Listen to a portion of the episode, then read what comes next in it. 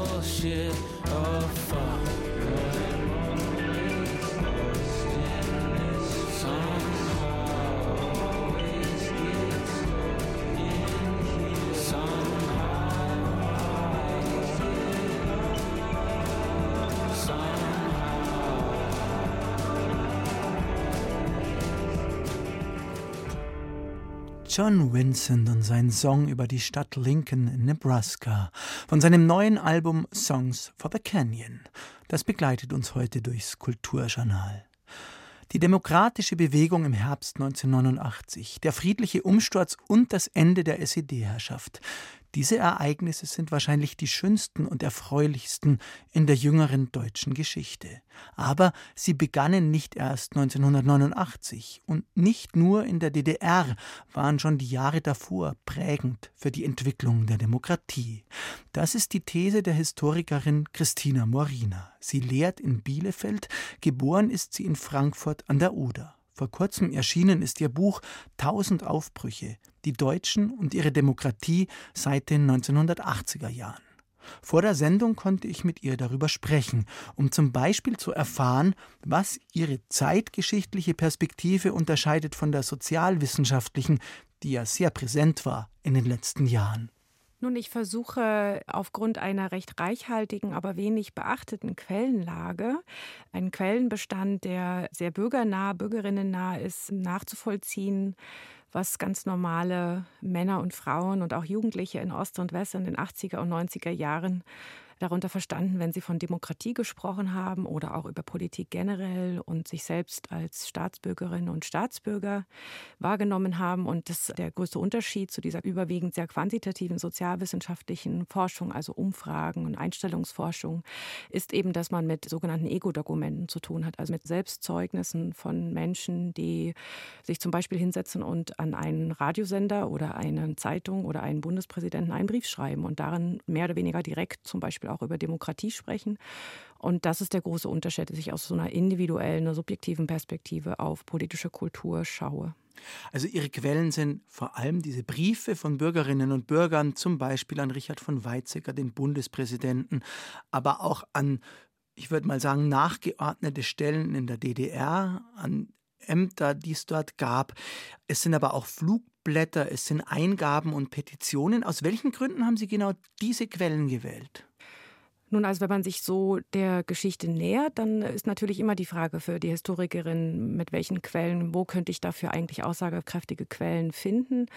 Und es ist also für Ost- und Westdeutschland für die Zeit vor 89 auch sehr unterschiedlich in der Überlieferung. Ne? Wir haben also gut sortierte Post an den Bundespräsidenten. Carstens und Weizsäcker habe ich mir da angeschaut, im Bundesarchiv überliefert und dann für Ostdeutschland eine Unmenge an, also wirklich äh, Zehntausende von Briefen aus der Bevölkerung der DDR, die in den Stasi-Archiven überliefert waren, mehr oder weniger direkt dorthin gelangt sind. Und das ist aber eben auch Post, die an Radiosender, an Zeitungen, Leserbriefe, auch Privatpost von Bürgerinnen an sich untereinander, die abgefangen wurden oder übergeben wurden an die Stasi. Also das wollte ich nochmal nachfragen, das war in den seltensten Fällen direkt an die Stasi adressiert, sondern das ist Post, die die Stasi rausgefischt hat. So ist es, so ist es. Es gibt übrigens auch einen riesen Bestand an Briefen, die DDR-Bürger aus den unterschiedlichsten Gründen an die Stasi, an das MFS, das Ministerium für Stadtsicherheit, direkt geschrieben haben. Aber die waren jetzt ein kleiner Teil der vielen tausenden Briefe, die es dort gibt. Und das Allermeiste, was ich mir angeschaut habe, sind also Briefe, die dort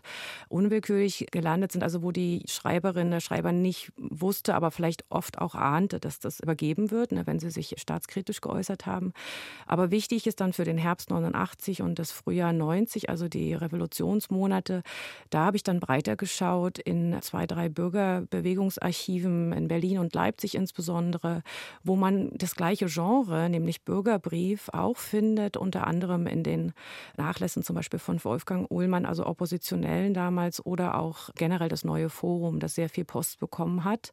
Zum Teil liegen diese Briefe auch schon veröffentlicht vor, so eine Auswahl, was ein toller Anstoß ist, weil man sich dann natürlich das ähm, in der Gesamtschau schon mal anschauen kann und dann ins Archiv gehen kann und gucken, was da noch liegt. Und diese Briefe, das ist das eine dann außerhalb der Stasi-Überlieferung. Und dann gibt es gerade in dem Leipziger Bürgerbewegungsarchiv im Haus der Demokratie auch noch eine ganze Anzahl von äh, Flugblättern, Konzeptpapieren, Nachbarschaftsideen, Entwürfen, Plakate, Zettelchen von Demonstrationen, die damals gesammelt wurden und aufgehoben wurden und die da heute einsehbar sind. Da spricht ja für die Zeit der Wende, ähm, für das Ende der DDR so eine partizipatorische Grundstimmung mit. Also man mischt sich ein und teilt sich mit. Sie sagen, dass die DDR schon vorher gewissermaßen ein Mitmachstaat war, eine partizipatorische Diktatur. Was genau ist darunter zu verstehen unter einer partizipatorischen Diktatur?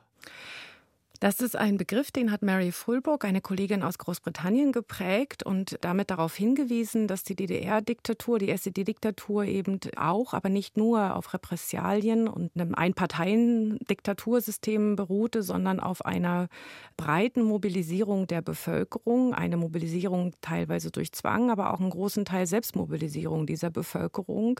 Also die Organisation der Leute in unzähligen Massenorganisationen, ja, der Alltag eines DDR-Bürgers war kaum zu denken, ohne dass man in Berührung kam mit einer von Staatswegen oder Parteiwegen organisierten Veranstaltung oder Institution oder Organisation, ja, von der Wiege bis zur Bahre sozusagen. Und es war auch ein Verfassungsprinzip, das in der DDR behauptet wurde, jeder könne dort mitbestimmen, mitregieren, Verantwortung übernehmen, müsse das sogar. Es war so eine Art Imperativ auch, ja, sich zu beteiligen. Und zugleich war es eben keine liberale, plurale Demokratie, sondern eine Diktatur, sodass ein Großteil dieser Ansprüche eben auch wirklich reiner Anspruch war und so eine Art eine Simulation der Partizipation. Das bedeutet aber, wenn man das zäsurübergreifend, also für die Zeit vor und nach 89 in den Blick nimmt, dass die DDR-Bürgerinnen und Bürger nicht erst 89, 90 im Herbst in Bewegung kamen und anfingen, sich politisch zu engagieren und politisch überhaupt zu interessieren, sondern dass sie in einem sehr breiten und auch äh, zwiespältigen Sinne vorher schon politisiert waren und auch eine nicht nur eine Diktaturerfahrung haben, sondern auch eine Beteiligungs- und Demokratieerfahrung. Nicht zuletzt dadurch, dass sie Demokratie auch wirklich eingefordert haben, weil viele wussten, selbstverständlich, und haben es auch thematisiert, dass die DDR keine sozialistische Demokratie im eigentlichen Sinne war. Und das ist mir wichtig, dann in dem Bogen sozusagen in den Blick zu nehmen, ne? dass diese Beteiligungsgeschichte nicht erst 89, 90 beginnt. Christina Morina, jetzt waren wir wieder sehr viel bei der DDR, obwohl Ihr Buch ja auch die BRD explizit in den Blick nimmt. Ich würde wieder beide gerne zusammenbringen oder vor allem einen Blick auf die BRD werfen. Ich pauschalisiere jetzt mal, dass der Umbruch von 89 die Ostdeutschen sehr verunsichert hat. Das ist in den letzten 20 Jahren viel und häufig konstatiert und diskutiert worden. Wie sieht es denn eigentlich mit den Westdeutschen aus? Auf den ersten Blick blieb ja in der alten BRD alles ziemlich stabil. Aber teilen Sie diese Einschätzung und spricht die auch aus diesen Briefen, die Sie als Quellen untersucht haben? Also ich denke, dass es da ganz hilfreich ist und auch wirklich heilsam, sich genauer in die Köpfe der Zeitgenossen sozusagen zu versetzen. Und auch das macht die zeithistorische Forschung also jetzt erst in jüngerer Zeit, ne, weil wir so ein bisschen im 30-Jahres-Verspätungsrhythmus arbeiten.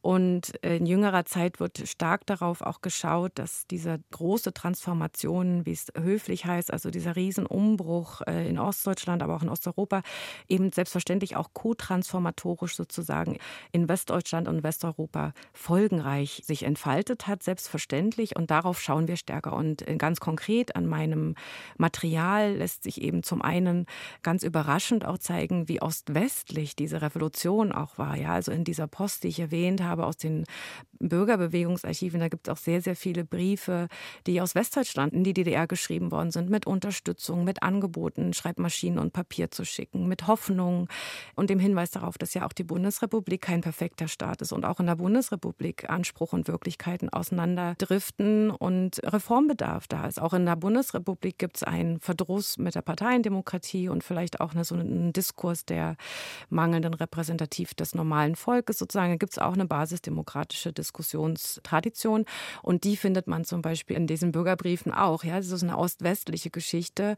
Und die Verunsicherung, auch die, ich spreche da an einer Stelle im Buch von einer auch auf Westdeutschland vielleicht bezogenen Abwicklungserfahrung, ja, die Entscheidung tatsächlich dann die Bonner Republik im Grunde ja, jetzt mal metaphorisch gesprochen, aufzugeben, indem man von Bonn nach Berlin zieht und äh, mit dieser Hauptstadtentscheidung die Berliner Republik sozusagen gründet. Ja, da findet ja dann das, was Bonner Republik war und bedeutete, auch seinen Abschluss. Und das ist doch recht eindrücklich in der Post zu sehen, dass das auch eben für westdeutsche Männer und Frauen doch einige Verunsicherungen mit sich brachte, nicht nur biografische, wenn man halt in der Bundespolitik oder Verwaltung arbeitete rund um Bonn, sondern auch die Sorge darum, dass das, was an guter demokratischer Tradition nach 49 mit Bonn verbunden entstanden ist, jetzt irgendwie in Gefahr geraten könnte, dass da Dinge ins Rutschen kommen könnten. Und langfristig, ich gehe ja dann auch bis in die Hartz-IV-Zeit und die, die sozialpolitischen Einschnitte, die, die großen Wirtschaftsprobleme dann der 90er und 2000er Jahre nach vorne, da sieht man natürlich dann, dass das, was dann rund um zum Beispiel Hartz IV verhandelt wird, eben auch nicht klar Ostdeutschland besonders heftig trifft, aber auch in Westdeutschland dramatische Folgen. Alles, was mit Deindustrialisierung und diesen Strukturbrüchen zu tun hat.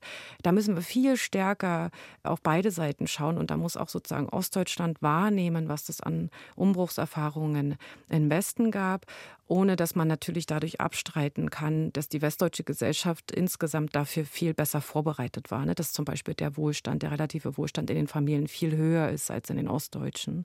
Trotzdem ist, glaube ich, so eine beiderseitig eine Wahrnehmung auch dessen, dass das ähm, auch wie man sich eingerichtet hat in der alten Bonner Republik mit dieser halben deutschen Nation und ja, für viele Mitte-Links intellektuelle äh, Bürgerinnen und Bürger eigentlich doch eine, ein guter Status quo war, dessen Umbruch oder sozusagen dessen Ende auch verarbeitet werden musste.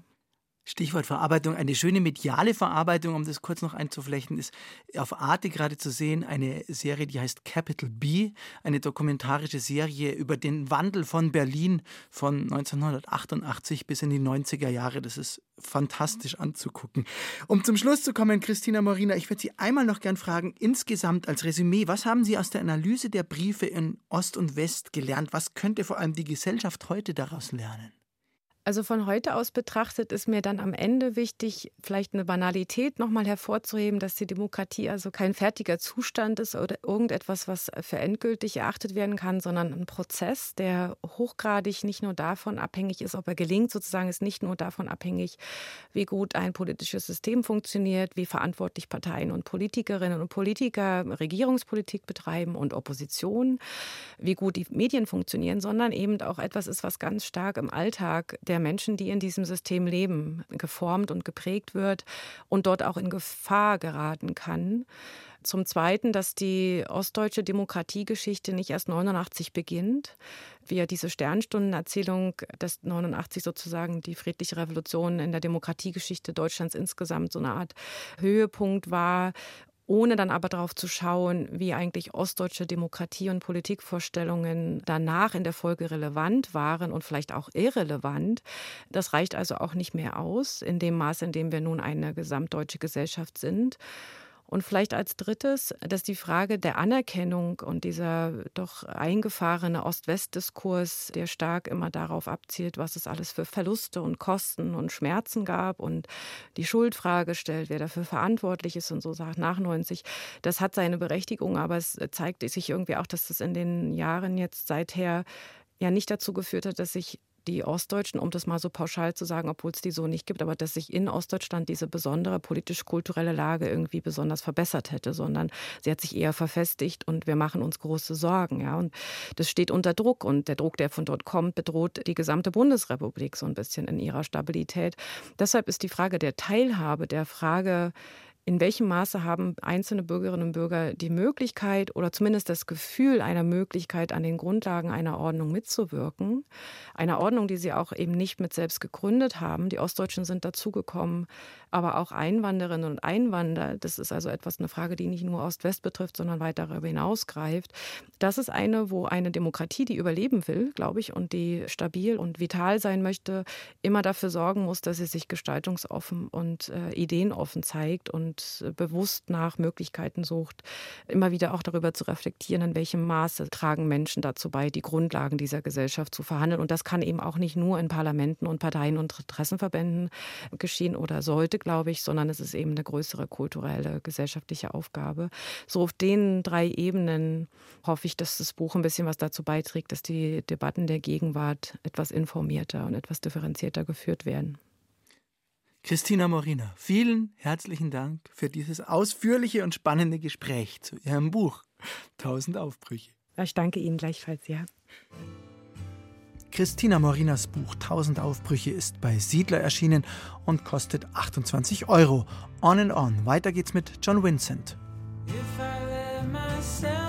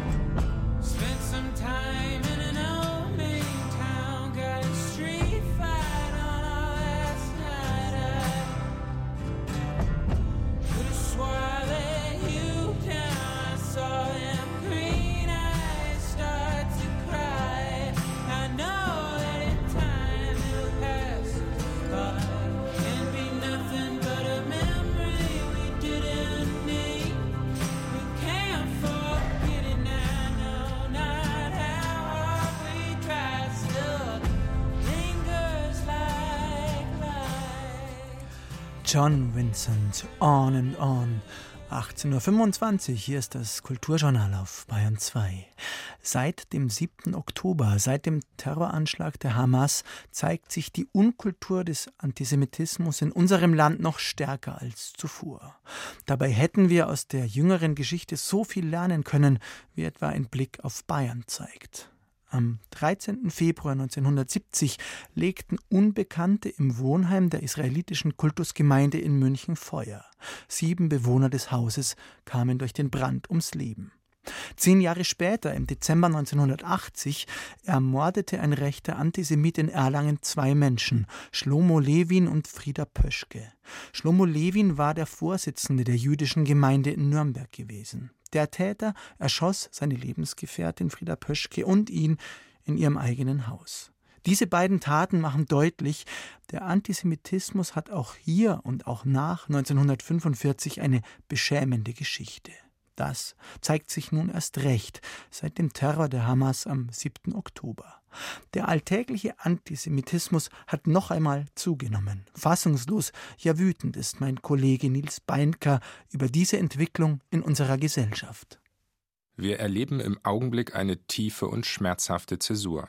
In den Tagen nach den brutalen Terroranschlägen der Hamas in Israel stieg die Zahl antisemitischer Vorfälle in Deutschland sprunghaft an. Binnen einer guten Woche verzeichnete der Bundesverband der Recherche und Informationsstellen Antisemitismus kurz RIAS 202 Taten.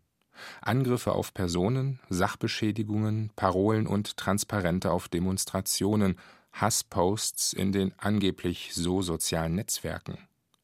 In Berlin und in Nordrhein-Westfalen wurden Wohnhäuser mit Davidsternen beschmiert und damit so die Autorin des Rias-Berichts, als vermeintlich jüdisch markiert. Das Dokument listet die Vorfälle bis zum 15. Oktober, also für neun Tage auf, und spricht, verglichen mit dem Vorjahreszeitraum, von einer Zunahme antisemitischer Vorfälle um 240 Prozent. Neue Zahlen werden im Augenblick gesammelt, erste Erkenntnisse aus Bayern deuten darauf hin, dass dieser perfide Trend erst einmal anhält. Ein gerade veröffentlichter Bericht des Bundeskriminalamts zeigt ebenfalls, dass sich der Hass im Augenblick ungeniert Bahn bricht. Es ist bestürzend, es ist beschämend, es ist die berühmten Worte Max Liebermanns vom 30. Januar 1933 aufgreifend zum Kotzen. Deutschland ein Land der Antisemiten. Gleichzeitig, auch das gehört dazu, kommt diese Entwicklung, dieser enorme Zuwachs größter Unmenschlichkeit alles andere als überraschend. Seit vielen Jahren stehen Polizeifahrzeuge vor jüdischen Einrichtungen und erinnern uns daran, dass hier alles andere als Normalität herrscht. Wir kennen die Bilder und haben uns an sie gewöhnt. In diesem Land, das so stolz ist auf seine Auseinandersetzung mit der eigenen Vergangenheit, gehören Antisemitismus, Rassismus und andere Formen von Ausgrenzung, Hass und Verachtung zum Alltag. Leider will ich hier am liebsten hinzufügen, das aber klingt entschuldigend. Ich muss es deutlich benennen. Wir leben in einem Land, in dem Antisemiten, Rassisten und Faschisten Tag für Tag immer mehr an Einfluss gewinnen. Wir leben in einem Land, in dem gegen Jüdinnen und Juden und ebenso gegen Menschen mit migrantischer oder postmigrantischer Identität gehetzt wird. In einem Land, in dem die Kehrseite dieser Entwicklung immer mehr Menschen Angst haben und Angst haben müssen, aufgrund ihrer Herkunft, ihrer Identität, ihrer Hautfarbe, ihrer Lebensweise. Wir kommentieren das alles mit Sorge und Betroffenheit, fordern Empathie ein, klatschen zustimmend in die Hände, wenn vom Aufstand der Anständigen die Rede ist. Gleichzeitig finden wir uns ab mit der Verachtung. Dabei sollten wir angesichts dieser Entwicklung wütend werden. Denn es müsste uns wütend machen, wenn in diesem Land, um beim Antisemitismus zu bleiben, Jüdinnen und Juden clandestin und ebenso ganz offensichtlich Hass erfahren müssen und das Gefühl haben, hier nicht mehr in Sicherheit leben zu können. Und wir sollten es uns auch nicht so bequem machen und den erschreckenden Zuwachs an antisemitischen Vorfällen in den vergangenen Wochen allein denen zuweisen, die pro-palästinensische Demonstrationen besuchen und dort das bekannte wie perfide antisemitische Vokabular zum Besten geben. auf Transparenten oder auch verbal. Vertreter einer zu großen Teilen rechtsextremen und in zwei Bundesländern als gesichert rechtsextremistisch eingestuften Partei praktizieren das gerade eifrig. Die Migranten, insbesondere aus muslimischen Ländern, so das Narrativ, seien verantwortlich für diese Entwicklung und müssten, so der Umkehrschluss, umgehend das Land verlassen. Nur ein Teil der im Rias-Bericht dokumentierten Vorfälle lässt sich einem konkreten politischen Hintergrund zuordnen. Jüdinnen und Juden, so die Einschätzung, können überall mit Antisemitismus konfrontiert werden. Die gefährliche, weil geschickt verallgemeinernde Behauptung, der Hass sei mit der Herkunft aus einer anderen Kultur zu erklären, lenkt davon ab, dass die deutsche Gesellschaft seit Jahrzehnten ein massives Antisemitismusproblem hat in unterschiedlichen politischen Milieus, in der Linken, in der Mitte, in der Rechten. Gerade Vertreter der AfD benutzen auffällig oft Begriffe wie Zitat Globalisten, eine Chiffre für eine angeblich existierende geheime internationale Elite, die im Stillen auf einen Austausch der deutschen Bevölkerung hinarbeite und das Land in den Ruin treiben wolle.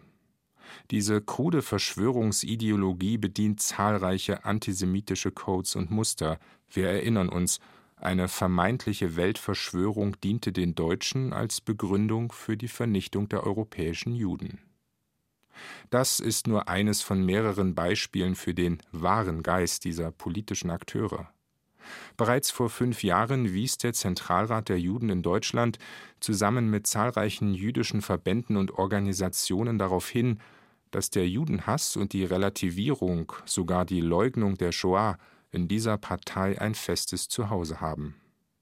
Der Soziologe Klaus Holz merkte unlängst an, der Antisemitismus in Deutschland erhalte mit dieser Partei immer mehr Gewicht. Mit anderen Worten, wer sie wählt, im Augenblick können sich das 20 Prozent der Wahlberechtigten in Deutschland vorstellen, wählt immer auch Antisemiten. Bei den jüngsten Landtagswahlen in Bayern wurde diese Partei drittstärkste Kraft. Auch deshalb sollten wir wütend sein. Dabei müssen wir eingestehen, jeder antisemitische Vorfall, jede Parole, jedes krude Argument, jede Schmiererei, jeder Hasspost, jeder Überfall verletzt ein fundamentales und universales Prinzip.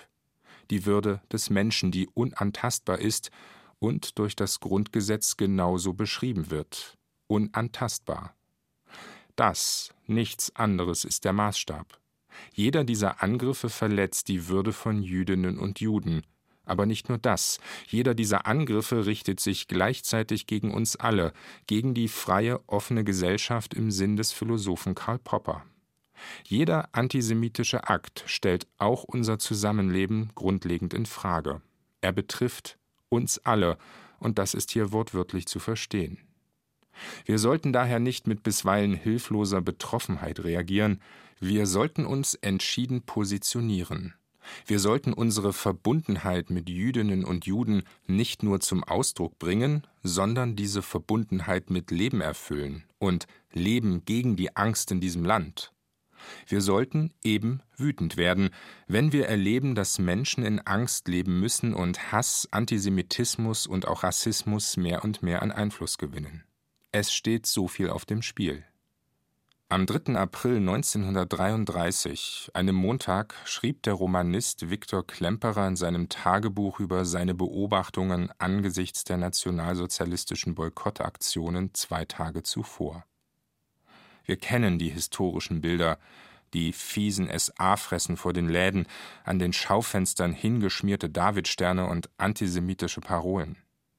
Die Aktion, Teil der systematischen Entrechtung der Juden in Deutschland richtete sich nicht nur gegen Geschäfte, sondern auch gegen Arztpraxen und Anwaltskanzleien. Auch in Dresden, wo Klemperer lebte, gab es entsprechende transparente Zeugnisse tiefster Menschenverachtung. Wer beim Juden kaufe, zerstöre die deutsche Wirtschaft. Er habe den Eindruck, so der Chronist weiter, dass man rasch der Katastrophe zutreibe dass die Rechte, also Hitlers Koalitionspartner, nicht mehr lange mitmachen kann, die nationalsozialistische Diktatur nicht mehr lange erträgt, dass andererseits Hitler nicht mehr frei ist und dass die Nationalsozialisten zu immer heftigerer Gewalt drängen. Und dann ein Satz, der im Wissen um die weitere Geschichte besonderes Gewicht erhält. Eine Explosion wird kommen, aber wir werden sie vielleicht mit dem Leben bezahlen. Wir Juden. Viktor Klemperer hielt, nach den Erfahrungen der ersten Wochen in der nationalsozialistischen Diktatur, das Unvorstellbare für möglich.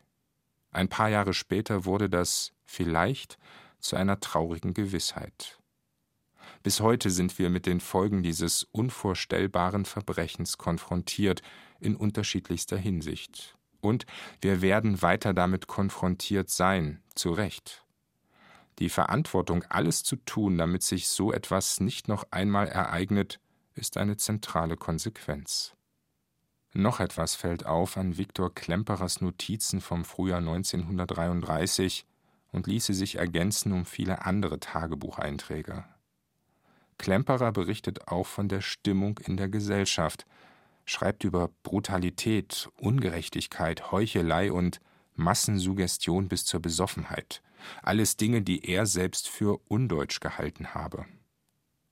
Ein Vergleich der heutigen Zeit mit dem Frühjahr 1933 ist unstatthaft. Wir leben in einem funktionierenden demokratischen Rechtsstaat, der sich im allerersten Artikel seiner Verfassung dem Schutz der Menschenwürde verpflichtet hat. Aber gleichzeitig erleben wir Brutalität, Ungerechtigkeit, Heuchelei, und in verschiedenen Bereichen auch Versuche zur Massensuggestion. Man denke an die Diskussionen in den noch einmal angeblich ach so sozialen Medien. Das Klima in diesen Tagen ist alles andere als gut. Antisemitismus, Rassismus und andere Formen der Verachtung und der Ausgrenzung zeigen das. Auch sie zeugen von Brutalität, Ungerechtigkeit, Heuchelei. Dagegen die Stimme zu erheben, ist dringend vonnöten. Mehr noch, wir sollten es nicht dabei belassen zu sagen, wir sind betroffen und dann allein auf die Institutionen des Rechtsstaates vertrauen, auf Polizei und Justiz. Wir sollten ebenso wenig allein auf die Bedeutung historischer Bildung und der Bildung überhaupt hinweisen und uns zum Beispiel darüber freuen, dass es in Bayern, einem Land, in dem man auch als mutmaßlicher Mitverfasser von menschenverachtenden Flugblättern Jahrzehnte später politische Spitzenämter bekleiden kann, dass es in Bayern künftig eine Verfassungsviertelstunde im Schulunterricht geben wird.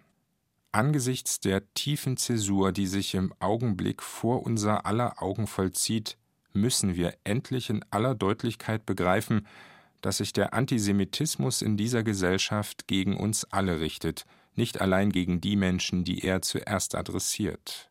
Wir alle werden angegriffen. Es sollte uns nicht nur zu denken geben, dass Jüdinnen und Juden in Deutschland das Gefühl haben, hier nicht mehr in Sicherheit leben zu können. Wir, die wir ihnen zur Seite stehen, sind auch dafür verantwortlich, dass sie sich hier frei und sicher fühlen. Und wir sind ebenso verantwortlich dafür, Antisemitismus und Rassismus zu bekämpfen, dagegen aufzubegehren, wütend zu sein. Auch wir müssen dafür sorgen, dass Menschen, die Hass verbreiten, in die Schranken verwiesen werden. Wut mag etwas Irrationales sein. Irrational argumentieren und agieren aber die, die gegen Juden, Geflüchtete und queere Menschen hetzen, subtil und ebenso ganz offensichtlich. Wo die Würde des Menschen verletzt wird, da müssen wir wütend werden und Antisemiten und Rassisten klar als das bezeichnen, was sie sind, eben Antisemiten und Rassisten. Die Auseinandersetzung mit ihrem perfiden Gedankengut muss eine gesamtgesellschaftliche sein. Dennoch einmal, mit ihrer Verachtung wollen die Antisemiten und Rassisten letzten Endes die freie, offene Gesellschaft zerstören. Die Zunahme antisemitischer Gewalt in diesen Wochen nach dem brutalen Terror der Hamas zeigt uns, wie ernst und bedrohlich die Situation ist. Sie war es aber schon vor dem entsetzlichen Massaker in Israel nach dem Tod so vieler Menschen. Wann stehen wir auf? Wann werden wir wütend? Wann handeln wir endlich solidarisch? Nils Beindker und sein Appell gegen die Gleichgültigkeit.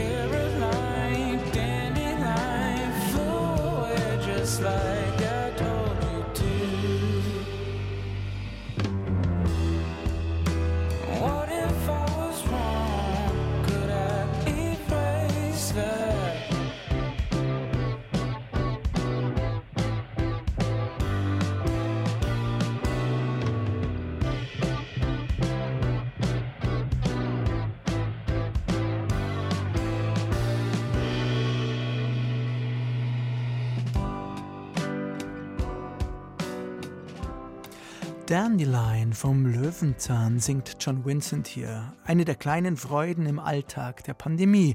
In dieser Zeit sind seine Songs for the Canyon nämlich entstanden. Sie erinnern sich vermutlich, Angela Merkel war damals Kanzlerin. Die Lage ist ernst, war ihr prägender Satz zu Beginn der Pandemie durch die sie dann äußerlich ruhig immer auf Sicht von Welle zu Welle navigierte. Doch nicht nur in der Pandemie zeigte sich, Angela Merkel hatte keinen Hang zu großen Visionen, ganz wie ihr Nachfolger. Eine Entwicklung, die der Philosoph und Politikwissenschaftler Felix Heidenreich bedenklich findet. Aus seiner Sicht brauchen Demokratien nämlich unbedingt Visionen, Zukunft, gute Aussichten. Wie kann es da sein, konnte ich ihn fragen, dass so häufig rechte, rechte Politiker Wahlen gewinnen, zuletzt Gerd Wilders in den Niederlanden. Sie versprechen ja gar keine Zukunft, höchstens die Verhinderung einer vorgestellten albtraumhaften Zukunft. Vielleicht liegt es genau daran, dass doch viele Menschen den Eindruck haben, die Zukunft, die uns bevorsteht, ist eine, in die sie vielleicht gar nicht unbedingt wollen. Mein Eindruck ist, dass doch viele Menschen den Eindruck haben, dass die Zukunft so etwas ist, was wie eine Welle auf uns zukommt, wie so ein Naturereignis. Und dafür gibt es natürlich auch gute Gründe. Wir haben ja doch sehr klare und plausible Szenarien, hm, wie sich der Klimawandel auswirken wird. Wir haben ja vor allem in unserem Nachbarland Frankreich auch schon sehr deutlich vor Augen geführt bekommen, wie das dann im Einzelnen aussieht. Und insofern ist es ja auch nicht schwer zu erklären, dass viele Menschen aus guten Gründen vielleicht pessimistisch in die Zukunft blicken.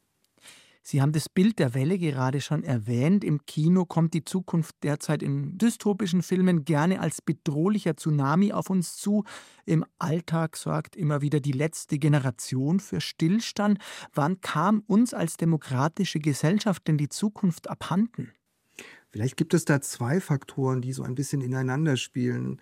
Ich denke, zum einen gibt es eine gewisse Erschöpfung der technologischen Utopien. Also wenn wir so in unser Alltagsleben denken und uns vorstellen, freuen wir uns eigentlich auf die Smartphones, die es dann in 10 oder 15 Jahren geben wird, dann würde ich doch vermuten, dass die allermeisten Menschen sagen würden, nee, eigentlich brauche ich nicht noch mehr Speicherplatz oder noch mehr Rechengeschwindigkeit.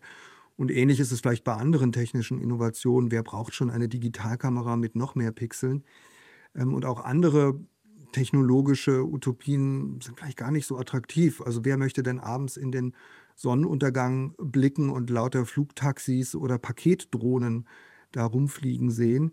Ich denke, diese gewisse Erschöpfung technologischer Utopien ist ein Aspekt und ein zweiter Aspekt ist vielleicht das, was ich in dem Bändchen so als Privatisierung der Zukunft beschreibe, dass wir uns eben ja in eine Gesellschaft reinbewegt haben, in der uns gesagt wird, dass jede Form von Zukunft eigentlich ein privates Projekt ist und äh, jeder da so alleine vor sich hin zu werkeln hat. Und ich glaube, diese Vorstellung der privat gestalteten Zukunft ist deshalb eben unplausibel, weil wir alle wissen, dass so etwas wie Klimawandel eben eine gemeinsame Aufgabe ist und nur gemeinsam gelöst werden kann. Also die private Zukunft, wenn ich sie richtig verstehe, ist das Bild von der Selbstoptimierung oder das Bild von jeder kann es schaffen, was vielleicht mal eine Verheißung war, aber inzwischen längst so ein Menetekel geworden ist, weil sich viel zu viele Menschen davon bedrängt fühlen. Ist das richtig verstanden? Ja, also vielleicht nicht alle. Ne? Es gibt auch Leute, die können ganz gut damit leben, dass äh, unsere Zukünfte irgendwie privatisiert sind. Ich denke, das SUV ist ja vielleicht so eine Art Symbol dafür das SUV sagt, ich kann auch bei Hochwasser und auch bei Naturkatastrophen noch ganz gut in mein Ferienhaus fahren. Also insofern gibt es sicher auch Leute, die damit sehr gut zurechtkommen und es vielleicht auch angemessen finden. Ich meine, ein Extrembeispiel ist vielleicht die Zukunftsvorstellung von Elon Musk, der ja irgendwie auf den Mars auswandern will. Das ist sozusagen die extremste Privatisierung einer Zukunft. Aber sehr viele andere Menschen, glaube ich, haben auch dann Gründe zu denken, dass das sehr unplausibel ist als Szenario und ja, vielleicht eben auch sehr negative Nebeneffekte hat. Sie machen das sehr schön in Ihrem Text, dass Sie verschiedene Formen von Zukunftsvisionen äh, auseinanderdividieren oder hm, differenzieren. Sie haben die Abgrenzung der französischen Begriffe Avenir versus Futur. Was genau verstehen Sie darunter? Also die Vorstellung einer vom Menschen gestaltbaren Zukunft ist ja ein neuzeitliches Phänomen. Dass wir überhaupt denken, wir könnten die Zukunft nach unseren Vorstellungen und Plänen entwerfen, das beginnt ja so richtig vielleicht erst Mitte des 18. Jahrhunderts. Und ich glaube, es ist sinnvoll, vor diesem Hintergrund zu unterscheiden zwischen Zukunftsvorstellungen, bei denen eben ja die Zukunft wie eine Welle, wie, eine, wie ein Nebel auf uns zukommt und eigentlich unklar ist und unsortiert ist. Das würde ich als Avenir bezeichnen. Und einer Zukunft, die entworfen ist, die gestaltet ist, die vielleicht sogar gemeinsam entworfen und gestaltet ist und die wir dann zum Beispiel in so etwas wie gemeinsame Architektur uns selbst vor Augen führen. Also wenn wir als Gesellschaft einen Plan entwerfen, sei es für einen Flughafen oder für einen Bahnhof oder vielleicht für ein anderes äh, gemeinsam genutztes Gebäude, dann führen wir uns ja anschaulich vor, dass wir in der Lage sind, unsere Zukunft zu gestalten und im Wortsinne aufzubauen. Und ich denke, wenn man diese beiden Begriffe auseinanderhält, Zukunft zum einen als etwas, was unberechenbar auf uns zukommt, Zukunft auf der anderen Seite als etwas, was wir gestalten können, dann sieht man vielleicht, dass eine ganz zentrale politische Anforderung für Demokratien ist, aus einer bloß als Schicksal erlebten Zukunft eben eine Zukunft zu machen, die wir gestalten, in die wir auch hinein wollen, die wir nicht nur sozusagen passiv erleben und in die wir hineingezogen werden, sondern auf die wir uns vielleicht sogar freuen. Sie machen eine weitere Differenzierung auf und sprechen von schmalen im Gegensatz zu breiten Zukünften und von tiefen im Gegensatz zu kurzen Zukünften. Können Sie das noch mal ein bisschen auseinandersetzen? Ja, also diese Unterscheidung geht auf eine Begrifflichkeit zurück, die Gumbrecht in einem seiner Essays vorgeschlagen hat. Ich glaube, grundsätzlich ist es hilfreich, sich nochmal klarzumachen, dass Zukunftsaussichten ja immer auch klassenspezifisch verteilt sind. Es gibt Menschen, denen spielt die Zeit in die Hände, die haben die Zeit auf ihrer Seite, die haben sehr viel Zukunft vor sich und es gibt andere Menschen, die haben die Zeit eher gegen sich. Am einfachsten kann man sich das vielleicht an der Differenz zwischen Mietern und Vermietern klar machen. Wenn Zeit vergeht, dann können sich Vermieter freuen und Mieter müssen dafür bezahlen. Ähm, sie haben also sozusagen verschiedene Zukünfte.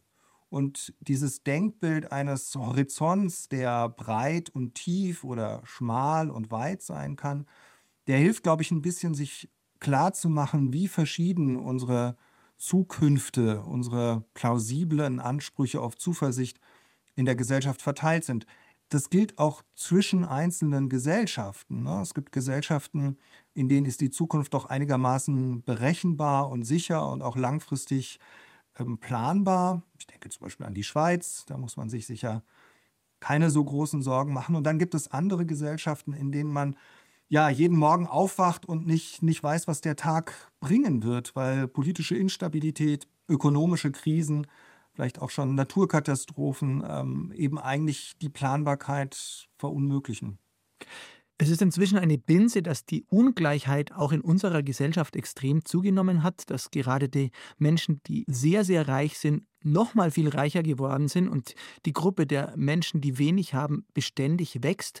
Spiegelt sich das auch in Zukunftszuversicht wieder?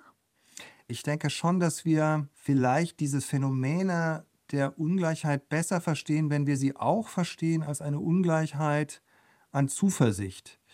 Es gibt ja Regionen in Deutschland, in denen sich so eine Stimmung breit macht. Äh, ja, man hat so das Gefühl, alles geht den Bach runter und es wird immer alles schlimmer und so weiter. Und ich glaube, das sind ganz gefährliche Tendenzen. Und in diesem Sinne nochmal über Ungleichheiten auch nachzudenken, als Ungleichheiten in Bezug auf Zuversicht, würde eben bedeuten, dass man sich nochmal Gedanken darüber macht, welche Verfahren, welche Institutionen, welche Mechanismen eigentlich dazu beitragen, Zuversicht zu verteilen, Zuversicht plausibel zu machen.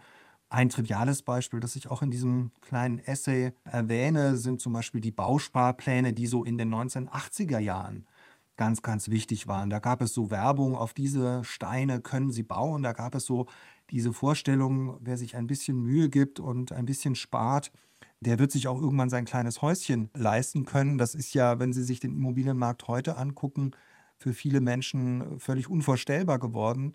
Und ich denke, über solche ja, Verfahren nachzudenken, wie Zuversicht eben nicht nur herbeigeredet und rhetorisch beschworen wird, sondern dann tatsächlich auch durch konkrete Mechanismen unterlegt wird, das könnte, glaube ich, für die Demokratietheorie nochmal interessant sein. Um vielleicht noch mal ein wenig weiter zu analysieren, Felix Heidenreich, wir sind ja eine Gesellschaft, in der der Anteil der Rentnerinnen und Senioren inzwischen, glaube ich, der größte Teil der Gesellschaft ist oder er wächst zumindest beständig. Die Zahl der Familien und der Kinder dagegen geht seit Jahrzehnten zurück. Sehen Sie da auch einen Zusammenhang mit der Zukunftsmüdigkeit? Ich denke, da gibt es einen Zusammenhang in beide Richtungen. Also es gibt sowohl Gesellschaften, die vielleicht stark pessimistisch sind, in denen es dann auch sehr wenig Kinder gibt. Und umgekehrt würde ich befürchten, dass Gesellschaften, in denen dann sehr wenig Kinder da sind, auch Schwierigkeiten haben, sich Zukunft vorzustellen, Lust zu haben auf Zukunft. Wir haben ja diesen interessanten Effekt, dass in gewisser Weise Kinder einen auch zum Optimismus zwingen. Man hat ja dann gar keine andere Wahl, ähm, als die Zukunft auch gestalten zu wollen. Und insofern würde ich da eine starke Korrelation und einen starken Zusammenhang sehen. Interessant sind ja Länder wie beispielsweise Japan, wo dann die Geburtenrate noch geringer ist und wo wir auch eine interessante Krise der Paarbildung beobachten, wo wir ganz viele Menschen sehen, die gar keine Lust mehr haben, eine langfristige Beziehung einzugehen oder sich zu verlieben. Ich finde, das sind Phänomene, über die man auch aus einer demokratietheoretischen Sicht nachdenken sollte. Daran anschließend natürlich die Frage an Sie, wie kommen wir denn wieder zu konkurrierenden Erzählungen und Geschichten für die Zukunft der Demokratie? Also meine erste These wäre ja zu sagen, dass Demokratien anders als autoritäre Regime eben tatsächlich eine plausible Vision der Zukunft brauchen. Autoritäre Regime können sich erlauben, die Zukunft als Wiederkehr der Vergangenheit zu zeichnen. Denken wir an Russland oder vielleicht in gewisser Hinsicht auch an die Türkei, wo man manchmal so das Gefühl hat, in der Inszenierung der politischen Macht ist man ja vielleicht schon so ein bisschen wieder im äh, russischen Zarenreich oder vielleicht auch irgendwo am Ende des Zweiten Weltkriegs angelangt. Also die Zukunft ist eigentlich so, wie die Vergangenheit war. Es gibt ein wunderbares Buch von Mascha Gessen, wo sie das sehr detailliert nachzeichnet. In Demokratien ist das anders. In Demokratien brauchen wir ein positives Bild der Zukunft und ich glaube, es gibt da Kulturtechniken des kollektiven Gestaltens von Zukunft, die kann man im Nahbereich, im Stadtviertel anwenden und dafür gibt es auch sehr viele Beispiele und interessante Vorbilder, die ich in meinem Buch anführe. Aber ich denke, das sind Kulturtechniken, die wir wieder entdecken müssen, die wir entwickeln müssen, die wir einüben sollten.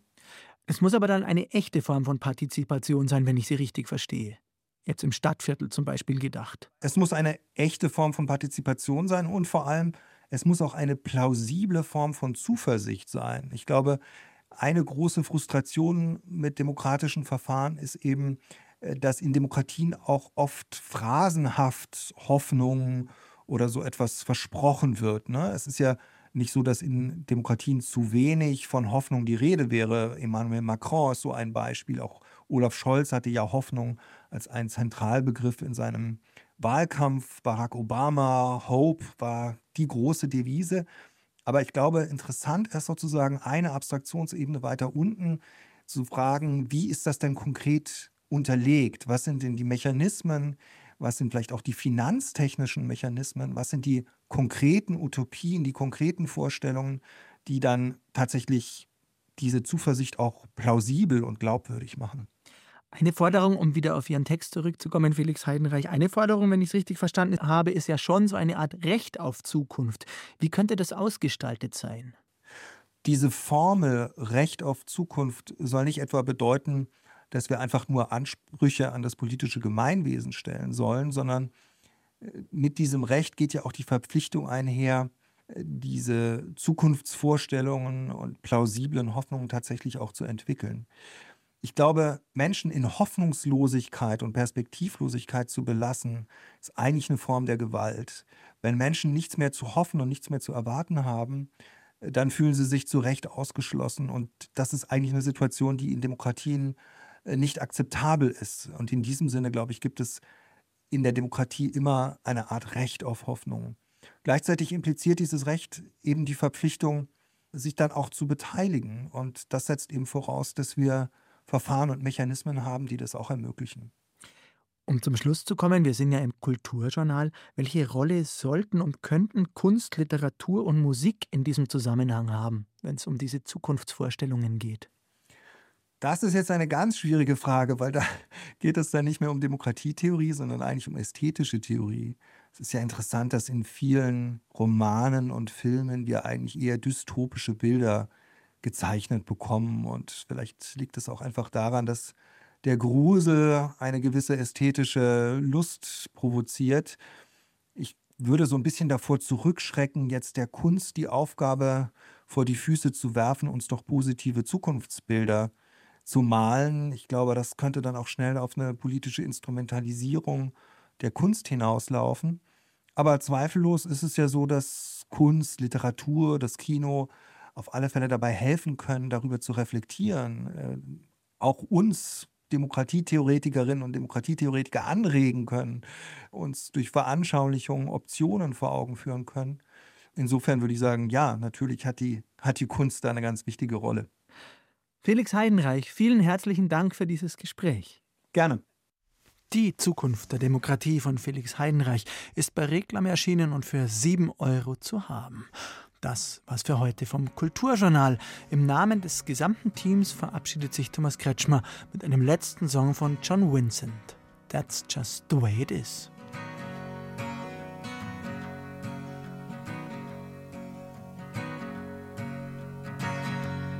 Hey, hey, let's leave this whole thing behind. Buy ourselves some land, baby, and act like we own it.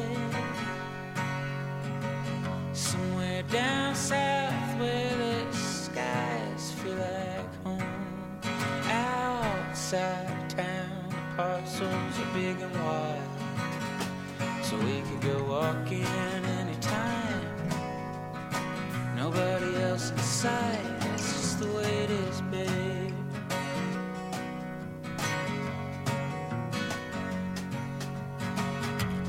One and two and three till we see the light shine down on us, shine.